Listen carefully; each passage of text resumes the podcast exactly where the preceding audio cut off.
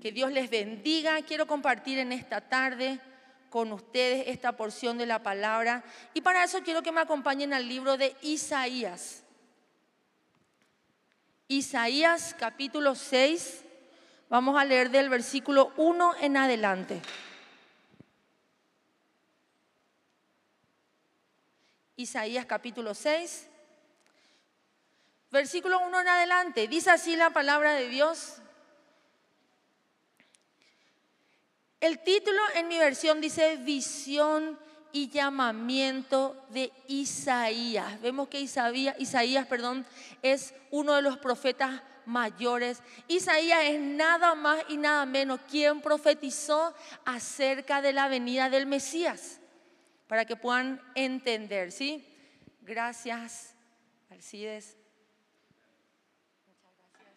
Entonces, ¿qué dice el libro de Isaías capítulo 6, versículo 1 en adelante? En el año que murió el rey Usías, vi yo al Señor sentado sobre un trono alto y sublime, y sus faldas llenaban el templo. Por encima de él había serafines, cada uno tenía seis alas, con dos cubrían sus rostros, con dos cubrían sus pies y con dos volaban. Y el uno al otro daban voces diciendo, Santo, Santo, Santo, Jehová de los ejércitos, toda la tierra estaba llena de su gloria. Y los quiciales de las puertas se estremecieron con la voz del que clamaba y la casa se llenó de humo. Entonces dije, ay de mí que soy muerto, porque siendo hombre inmundo de labios y habitando en medio de pueblo que tiene labios inmundos, he visto, han visto mis ojos al rey Jehová de los ejércitos. Y voló hacia mí uno de los serafines teniendo en su mano un carbón encendido, tomado del altar con unas tenazas, y tocando con él sobre mi boca, dijo, he aquí, esto tocó tus labios, y es quitada tu culpa y limpio tu pecado. Después oí la voz del Señor que decía, ¿a quién enviaré y quién irá por nosotros? Entonces respondí yo, heme aquí envíame a mí. Así fue el llamamiento de Isaías, uno de los profetas mayores, el que profetizó acerca del Mesías. Podemos ver que antes de su llamamiento él tuvo que pasar por un proceso. Sí, y eso es lo que yo quiero hoy hablar con ustedes. Nosotros tenemos que estar dispuestos para lo que Dios quiere hacer a través de nuestras vidas. Para cada uno de nosotros Dios tiene preparado un plan perfecto. Como hijos de Dios que somos. Es más, hay un plan para todos nosotros que Jesús dejó en Mateo capítulo 28, versículo 18 al 20, que dice, por tanto, id y hacer discípulos. Eso es uno de los, una de las ordenanzas, digamos, y un llamado que es para todos por igual. Pero después específicamente para cada uno de nosotros, Dios tiene preparado planes. Y Dios nos hace también un llamado. Si yo hoy le pregunto, o vamos a cambiar, si Dios hoy nos pregunta a nosotros, hoy en este culto en CFA Ñembú, ¿quiénes están dispuestos a ser un instrumento útil en mis manos? ¿Quiénes estarían dispuestos? ¿Quiénes estamos dispuestos si Dios nos llama? Yo quiero usar tu vida. ¿Quiénes quieren ser usados por mí? Y estamos dispuestos y estamos disponibles. Pero hay un proceso, así como pasó Isaías que nosotros hoy tenemos que entender. Y es acerca de eso que yo quiero compartir este mensaje. Hay un proceso que nosotros necesitamos pasar. Y el primer punto dice en el versículo 1, volvemos a leer, en el año que murió el rey Usías, vi yo al Señor sentado sobre un trono alto y sublime ¿Qué es lo primero que hizo Isaías? Para poder ser usado por Dios es necesario, sí, que podamos atravesar este proceso. Y lo primero que podemos ver es que Isaías buscó un encuentro real con Dios. Yo sé que si vos estás en este lugar es porque estás buscando un encuentro con Dios. Porque si no, no hubieses venido a este lugar. O alguien te obligó o alguien te invitó, pero es porque tenés un deseo de buscar de Dios. Pero ¿qué es lo que tenemos que hacer ahora? Buscar un encuentro real con Dios. Podemos venir por años en la iglesia. podemos disfrutar como lo hemos disfrutado recién de la misma presencia de Dios. Pero si vos no venís con la actitud de tener un encuentro real con Dios, no va a pasar nada en tu vida. Por ahí la otra persona va a ser transformada, va a ser tocada. ¿Por qué? Porque vino predispuesta a tener un encuentro real con Dios. Y esa es la importancia que todos nosotros, si queremos ser usados por Dios, necesitamos tener esa, ese interés, esas ganas de poder tener un encuentro real con Dios. ¿Qué hizo Isaías? Primero buscó un encuentro real con Dios. Y yo te animo a que puedas buscar eso en este tiempo. Eso es lo que trae transformación a nuestras vidas. Yo te felicito que hayas tomado la decisión de venir hoy a la iglesia, a la casa de Dios. Yo te felicito si vos estás estudiando la palabra de Dios, espectacular. Si vos estás en una célula, espectacular. Pero tenemos que realmente desear y buscar un encuentro real. Ese encuentro real con Dios es lo que transforma nuestras vidas. Ese encuentro real con Dios es que yo pueda ver la Antonella antigua y una Antonella que cada día camina, ¿sí? A la perfección. No lo hemos alcanzado como decía el pastor César el fin de semana pasada, que decía Pablo, yo aún no lo he alcanzado, pero caminamos, ¿sí? Nos comportamos como personas normales, alcanzables, pero cada día nos despojamos de lo antiguo, de mi vieja naturaleza y yo prosigo a ser una mejor hija de Dios cada día. Pero eso solamente vamos a conseguir cuando deseamos de todo corazón y buscamos un encuentro real con Dios. Un verdadero encuentro con Dios. Cuando tenemos un encuentro real con Dios, nuestra vida nunca más podrá ser igual. Y tenemos otros ejemplos. Ahora estamos leyendo el ejemplo de Isaías, pero también podemos mencionar eh, lo que pasó en el Nuevo Testamento con Saulo, que él le perseguía a los cristianos, pero cuando tuvo un encuentro verdadero con Dios, su vida fue transformada. Y en lugar de ser perseguidor de los cristianos, fue, sí, uno de los más grandes apóstoles. Él fue uno de los más grandes. ¿Cuántos libros vemos que él escribió? Nosotros hemos escuchado del Evangelio gracias a su vida nos alcanzó a nosotros. Pero ¿en qué momento hubo esa transformación de Saulo a Pablo cuando él tuvo un encuentro real con Dios? ¿Qué otro ejemplo tenemos? En el, en el libro de Génesis también podemos leer el ejemplo de Jacob, que Jacob significa, sí, el engañador. Sin embargo, después de tener un encuentro con Dios, su nombre fue cambiado a Israel, el que lucha con Dios ese encuentro real que vemos que Isaías buscó un encuentro verdadero con Dios, más allá de venir a la iglesia, es buscar de Dios. Buscar tener un encuentro real, eso va a transformar tu vida y mi vida.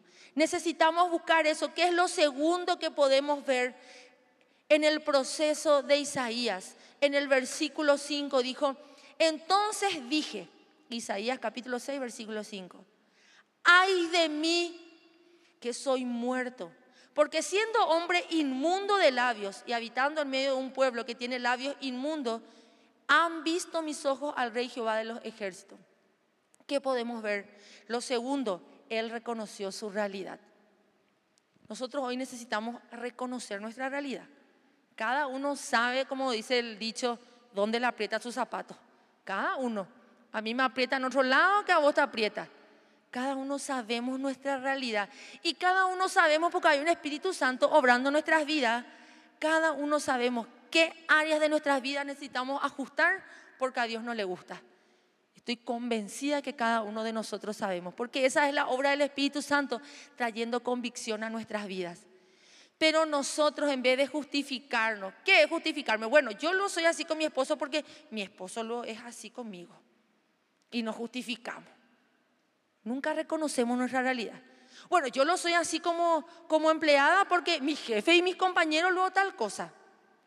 Bueno, yo lo hablo así al gobierno porque los gobernantes que no tocaron lo, y todos nos justificamos. Y yo lo soy así como hija porque los padres que me tocaron. Y yo lo soy así como madre porque la hija que me tocó. Y nos justificamos y nos justificamos. ¿Y qué tenemos que hacer hoy? Reconocer nuestra realidad. Eso necesitamos hacer. Dejar de justificarnos y reconocer nuestros errores. Mientras nosotros no reconozcamos nuestra realidad, cuánto necesitamos de Dios y cuántas áreas de nuestra vida necesitan ser renovadas sin buscar culpable tu esposo, tu mamá, tu esposa, tus padres, mi jefe, mi líder, el pastor. Y buscamos y buscamos y buscamos. No, yo no vengo lo más porque el pastor no me saludó por mi cumpleaños. O yo no vengo lo más por esto o por lo otro sin buscar siempre justificarnos hoy, cada uno de nosotros, que podamos realmente reconocer nuestra realidad y podamos, poner podamos ponernos a cuenta con Dios. Isaías se vio tal como realmente era. Él eh, se vio de esa manera en la presencia de Dios, como una obra sin terminar. Y este proceso, cuando nosotros reconocemos nuestra realidad, nos tiene que llevar a la humillación. ¿Ustedes se acuerdan lo que, se acuerdan de la pastora Gladys cuando nos enseñaba? Tiene que romper cuello nomás. Cuando nos decía, reconoce nomás. No te vayas a justificar. Rompe cuello, humillate, reconoce tu error. Y eso es lo que hoy tenemos que hacer. Reconocer. Primeramente, buscar un encuentro real con Dios. Segundo, reconocer mi realidad. Dios yo necesito ordenar esto en mi vida. Eso hizo Isaías, dice, ay de mí que soy muerto. ¿Por qué? Porque estaba expuesto a la presencia de Dios. Y él decía, yo soy inmundo de labios y habito en medio de un pueblo que tiene labios inmundos. Sin embargo, han visto mis ojos al Rey Jehová de los ejércitos. Que nosotros hoy, expuestos a la presencia de Dios, podamos reconocer las áreas que tenemos que ordenar en nuestras vidas. Y mantengan su señalador, su bolígrafo, algo en ese lugar. Y quiero que me acompañen al libro de Salmo. Salmo 51, versículo 1 en adelante. Esta es la situación de David, que dice así como título en mi Biblia, arrepentimiento y plegaria para pedir purificación. ¿Cuándo? Dice, al músico principal, Salmo de David, cuando después que se llegó a Betsabé, vino a él Natán el profeta. Después de que él, sí, tuvo un encuentro con una mujer casada, este fue la confrontación de su pecado que él estaba recibiendo de parte del profeta Natán. ¿Y qué, cómo él reaccionó? Vamos a ver si él se justificó o cómo fue la situación cuando él realmente tenía que reconocer su realidad. Dice en el versículo 1 del capítulo 51, ten piedad de mí, oh Dios, conforme a tu misericordia, conforme a la multitud de tus piedades, borra mis rebeliones, lávame más y más de mi maldad y límpiame de mi pecado Versículo 3. Porque yo reconozco mis rebeliones. No dice yo me justifico, yo reconozco mis rebeliones y mi pecado está siempre delante de mí contra ti. Contra ti solo he pecado y he hecho lo malo delante de tus ojos. Esa es la actitud que vos y yo tenemos que tener hoy ante cada situación que sabemos que no le agrada a Dios, que podamos reconocer, reconozco mis rebeliones y que he pecado solo contra ti. Esa es la actitud que Dios espera de cada uno de nosotros, que podamos humillarnos, que podamos reconocer nuestra realidad y no que nos justifiquemos. Vemos, volvamos, mantengan ahí su señalador porque vamos a volver a leer Salmos Dice de vuelta en el versículo 6 de Isaías capítulo 6. Y voló hacia mí uno de los serafines, teniendo en su mano un carbón encendido, tomado del altar con unas tenazas. Y tocando con él sobre mi boca, dijo, he aquí que esto tocó tus labios y es quitada tu culpa y limpio tu pecado. Primeramente vimos que él buscó un encuentro real con Dios. Segundo, él reconoció su realidad. Y lo que vemos ahora, él decidió, Isaías decidió pasar por el proceso de purificación. Es una decisión. ¿Qué significa el proceso de purificación? Yo, Antonella, decido renunciar a esto, que yo sé que no le glorifica a Dios en mi vida, a esto que yo sé que me aparta de Dios. Yo necesito renunciar a esto. No se trata de prohibiciones y que todo está prohibido en esta iglesia y que a Dios no le gusta lo nada, y que Dios es un Dios anticuado. No, se trata de que nada de estas cosas que el mundo me ofrece me van a llevar a cumplir los planes de Dios en mi vida. Entonces yo, después de reconocer mi realidad, yo decido. Es una decisión personal pasar por ese proceso, que no es un proceso fácil. Acá vemos cómo cuenta en, Isaías. Por supuesto que no es que yo le haya pasado un carbón a cada uno de ustedes por su boca para que pasemos por ese proceso, pero habla de un proceso doloroso. ¿Sí? Cuando nosotros ahora no necesitamos de ese carbón porque el sacrificio que hizo Jesús por nosotros es suficiente para purificarnos de todas nuestras faltas. Es suficiente el sacrificio que hizo Jesús. Ya no necesitamos un carbón en nuestras bocas para purificar nuestras vidas. Entonces cuando nosotros reconocemos la sangre de Cristo que cubre nuestras vidas y podemos pedir perdón con todo corazón, eso es lo que trae restauración a nuestras vidas y nos purifica. Necesitamos hoy tomar esa decisión de pasar por ese proceso. Es un proceso doloroso que implica renuncia, pero es glorioso cuando hemos pasado ese proceso. Esa satisfacción de saber de que Dios está realmente limpiando tu vida. Esa satisfacción de saber que con la ayuda de Dios pudiste superar y renunciar a estas cosas que sabían, que sabemos que nos apartaban de Dios. Esa satisfacción es algo sin igual, mis hermanos que nosotros tenemos que decidir experimentar. La palabra de Dios dice en 1 Juan 1.9 que si confesamos nuestros pecados, Él es fiel justo para perdonar nuestros pecados y limpiarnos de toda maldad. Esa es la obra redentora de Dios en nuestras vidas. ¿Qué tenemos que hacer nosotros cuando decidimos pasar por ese proceso de purificación? Confesarle a Dios nuestros pecados, pedirle perdón a Él y Él nos purifica, Él nos limpia, Él nos hace aptos. Isaías era un hombre, dice, de labios impuros. Y la condición para esa limpieza y esa purificación era la confesión. Muchas no se refiere solamente a que hablaba mal o qué sé yo, hablaba malas palabras. Entendemos y la palabra lo dice y se entiende más bien desde este punto de vista, que todo lo que hay en nuestro corazón, que todo lo que sale de nuestra boca es lo que abunda en nuestro corazón. Y se refiere más bien a eso. Todo eso que hay en tu corazón, si nosotros nos ponemos a hablar un 5 o 10 minutos con una persona, ya sabemos lo que hay en su corazón. Si hay amargura, si hay enojo, ¿verdad? Si hay rabia, falta de perdón. Eso se puede denotar cuando hablamos. Por eso él decía de labios impuros, porque eso refleja el interior de nuestro corazón. Y nosotros tenemos que dejar en ese proceso que sí que nos va a costar pero que Dios pueda limpiar todo nuestro corazón para que después eso se pueda ver reflejado, ¿sí? Al exteriorizar nuestro corazón, que se pueda reflejado que realmente hemos sido limpiados y purificados en ese proceso. Dice la palabra de Dios, el que confiesa y se aparta alcanzará misericordia. En el libro de Proverbios 28, versículo 13. Por eso es importante no solamente confesarle a Dios nuestros pecados, sino apartarnos de eso que sabemos que a Dios no le agrada.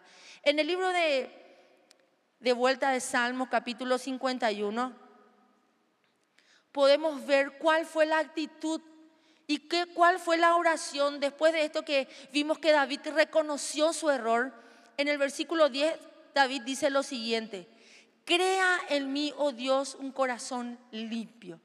Y eso es lo que tenemos que pedirle a Dios, que nos purifique, que nos dé un corazón limpio. Y dice, y renueva un espíritu recto dentro de mí. Ese es el proceso de purificación en nuestras vidas. Dice en el versículo 11, no me eches de delante de ti y no quites de mí tu santo espíritu. Vuélveme el gozo de tu salvación y un espíritu noble me sustente. Dice en el versículo 17, los sacrificios de Dios son el espíritu quebrantado, al corazón contrito y humillado no despreciarás tú, oh Dios. Hoy nosotros tenemos que tomar la decisión de pasar por ese proceso de purificación. Y esta es la actitud que David nos enseña también, aparte de Isaías. Vemos también el respaldo en la palabra de Dios con esta actitud de, David, de poder reconocer, de poder pedirle a Dios que nos dé un corazón limpio, un espíritu recto. Dice que Dios no nos va a despreciar a nosotros si tenemos un verdadero, un corazón arrepentido y un corazón quebrantado, como dice acá. Al corazón contrito y humillado no despreciarás tú, oh Dios. Y eso es lo que Dios está esperando de mi vida y de tu vida en esta tarde. Hay un llamado de Dios sobre tu vida y como iglesia hay promesas de Dios para nosotros. Pero nosotros tenemos que pasar por este proceso. El proceso de buscar un encuentro real con Dios. El proceso de poder reconocer nuestra realidad. El proceso de poder permitirle a Dios ese proceso de purificación en nuestras vidas. Y entonces, volvamos a Isaías capítulo 6, versículo 8. Isaías capítulo 6, versículo 8 dice, después oí la voz del Señor que decía, después de que, después de que pasó este proceso, de buscar un encuentro real, de reconocer su realidad, de permitir un proceso de purificación en su vida, ahí él escuchó el llamado de Dios.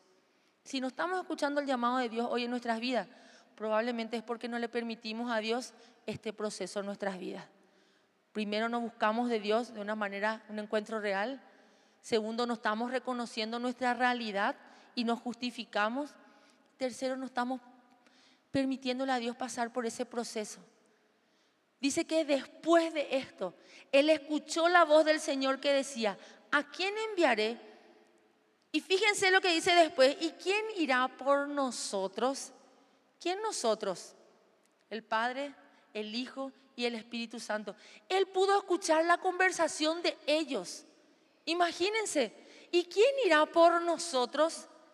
Y entonces dice, entonces respondí yo, heme aquí envíame a mí. Dios nos llama en esta noche. Dios llama, Dios tiene una gran obra para nuestras vidas, para nuestra ciudad y para nuestra nación. Y Él está esperando ver quiénes estamos dispuestos. Dios está esperando, Él está observando todo lo que decimos, heme aquí, envíame a mí. Pero esos somos los que estamos dispuestos a qué? A buscar un encuentro real con Dios. Estamos dispuestos a reconocer nuestra realidad, que no somos nada sin Dios y que podamos reconocer, reconozco mis rebeliones, que he pecado contra ti, solo contra ti, como lo hizo David. Y que podamos permitir ese proceso en nuestras vidas. Entonces ahí vamos a poder escuchar la voz de Dios. Yo quiero compartir con ustedes para que ustedes puedan entender este llamado que Dios nos hace, porque es importante que nosotros podamos alistarnos en este tiempo. Porque es importante que nosotros podamos permitirle a Dios que ese proceso de purificación en nuestras vidas. Y esta palabra hemos recibido esta semana, el liderazgo principal. Y yo quiero compartir con ustedes, pero yo quiero que vos predispongas tu corazón, porque esto es una palabra de Dios que hemos recibido. No lo vas a encontrar en tu Biblia porque era Dios mismo trayéndonos y recordándonos de vuelta esta promesa. Y quiero que prestes atención. Dios nos dijo esta semana, hijo, hija, yo soy un Dios de promesas. Lo que yo prometo, cumplo. Mi promesa se cumplirá sobre esta iglesia. Cumpliré lo que he hablado. Habrá un avivamiento como nunca ha visto. Derramaré de mi espíritu. Viene tiempo nuevo. Levántate adiéstrate, no temas, avanza, no te quedes, no te quedes, hijo, no te rindas. Levántate tú que duermes, es el tiempo en que yo haré prodigios, señales, maravillas. No están solos, yo voy delante, abriendo caminos. Yo estoy, yo el poderoso gigante, estoy con mi iglesia, con mis hijos. Nadie les hará frente. Avanza, no te detengas, porque mi propósito para esta nación es grande. Yo soy quien soy. Yo he hablado y yo lo cumpliré. Esa es la promesa de Dios para esta iglesia. Y Dios hoy nos pregunta, ¿a quién enviaré? Dios hoy nos pregunta, ¿sí? Como decía en el capítulo 8, entonces dice, y oí la voz del Señor que decía, ¿a quién enviaré y quién irá por nosotros?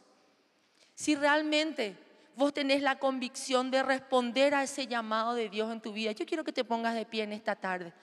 Dios nos hace esa pregunta y si hay una convicción en tu corazón de responder, de adiestrarte en este tiempo, de prepararte para el cumplimiento de la promesa de Dios que Dios prometió a esta iglesia, que realmente puedas predisponer tu corazón en esta tarde. Dios quiere usarnos realmente. Hay una promesa de Dios y nosotros no nos imaginamos todo lo que Dios quiere hacer a través de nuestras vidas. Ni los ángeles pueden hacer y ellos desean, pero esos planes están preparados para nosotros los hijos.